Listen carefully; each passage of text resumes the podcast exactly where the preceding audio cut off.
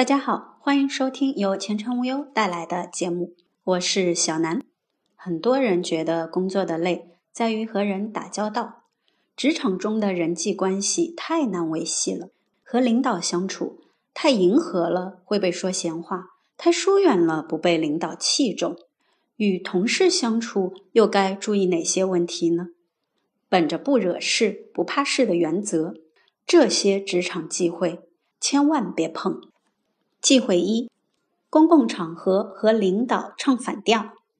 前程无忧网友兰兰吐槽：“我当初选择这家公司的原因，就是受够了和人勾心斗角，只想踏实工作。没想到最后我还是因为人际关系而离职了。就在前几天部门开会的时候，我和领导因为分配项目吵架了。事后，领导把我叫到办公室，劝我离职。”经过领导的提醒，我才想起来，去年年末开报告会议的时候，我就和领导因为意见不合大吵一架。因为这点事就针对我，到底是我的问题还是领导的问题？前程无忧点评：从公开场合多次和领导吵架这件事来看，你做的确实不对。领导本来就是更高一级的职位，需要在员工面前树立威信。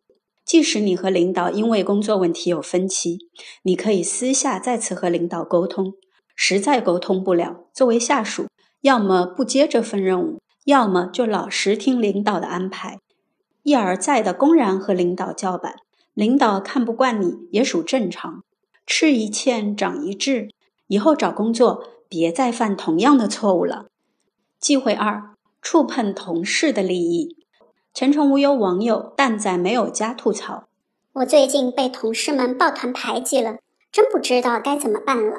我刚入职三个多月，成交的单子却没几个，提成就更少了。我和同事小 A 的关系还不错，上个月小 A 家里有事请假了，让我帮忙对接一下客户李先生，我也照办了。后来就没下文了。上周组长催我这个月至少要开两个单子。不然我的试用期转正就悬了。我一听就急了，把能联系的客户再次联系了一遍。最后李先生在我这开了单。本来想着找个时机和小 A 解释一下，结果被小 A 提前知道了，然后小 A 就告诉了其他同事。现在没人愿意带我了。我主动找小 A 道歉，他会原谅我吗？前程无忧点评。职场中，但凡和利益有关的事情，都要三思而后行。按你所说，小 A 愿意带你做事，你应该直接和小 A 商量一下，看他愿不愿意为你介绍其他客户。你可以分部分提成给他。现在已经这样了，你就主动找小 A 道歉，解释缘由，再答应还给他一个客户，并且保证此类事情不会再次发生。如果小 A 不计前嫌，你就在以后的相处中好好表现吧。忌讳三：指挥平级同事干活。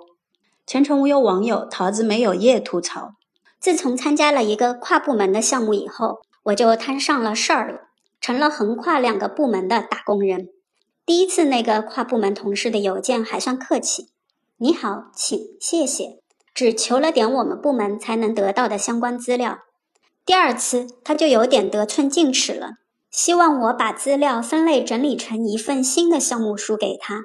这次一打开他的邮件，我的火一下子就窜上来了。他要求我用最新的工具帮他完成一个产品，并且还提了一大堆苛刻的制作标准，不但要耗费我巨大的心力，甚至还要我们部门花上一点财力。这是我分内的事情吗？这是你的工作职责啊！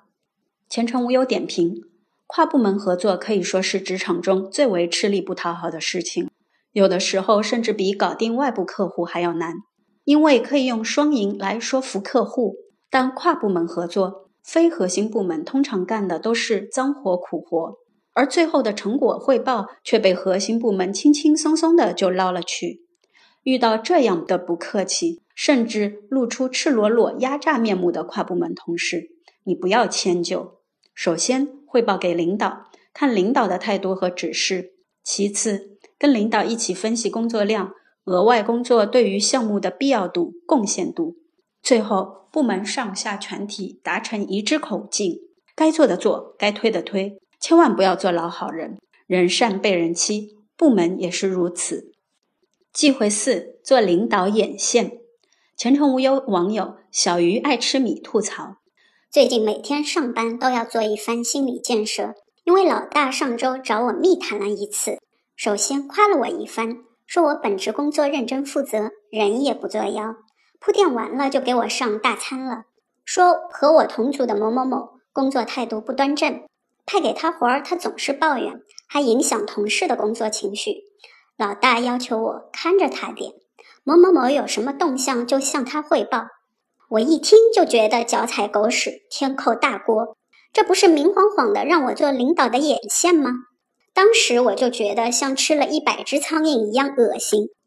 前程无忧点评：提出这样的高度机密要求，这是不是领导对自己信任的表现呢？别傻了，当然不是，这是领导觉得你好摆布。做眼线可比接脏活累活接锅还要惨。分明是上不了台面的事情呀！领导觉得安插你比较方便，从侧面也反映了在领导眼中，你就是个毫不起眼、默默无闻的配角员工。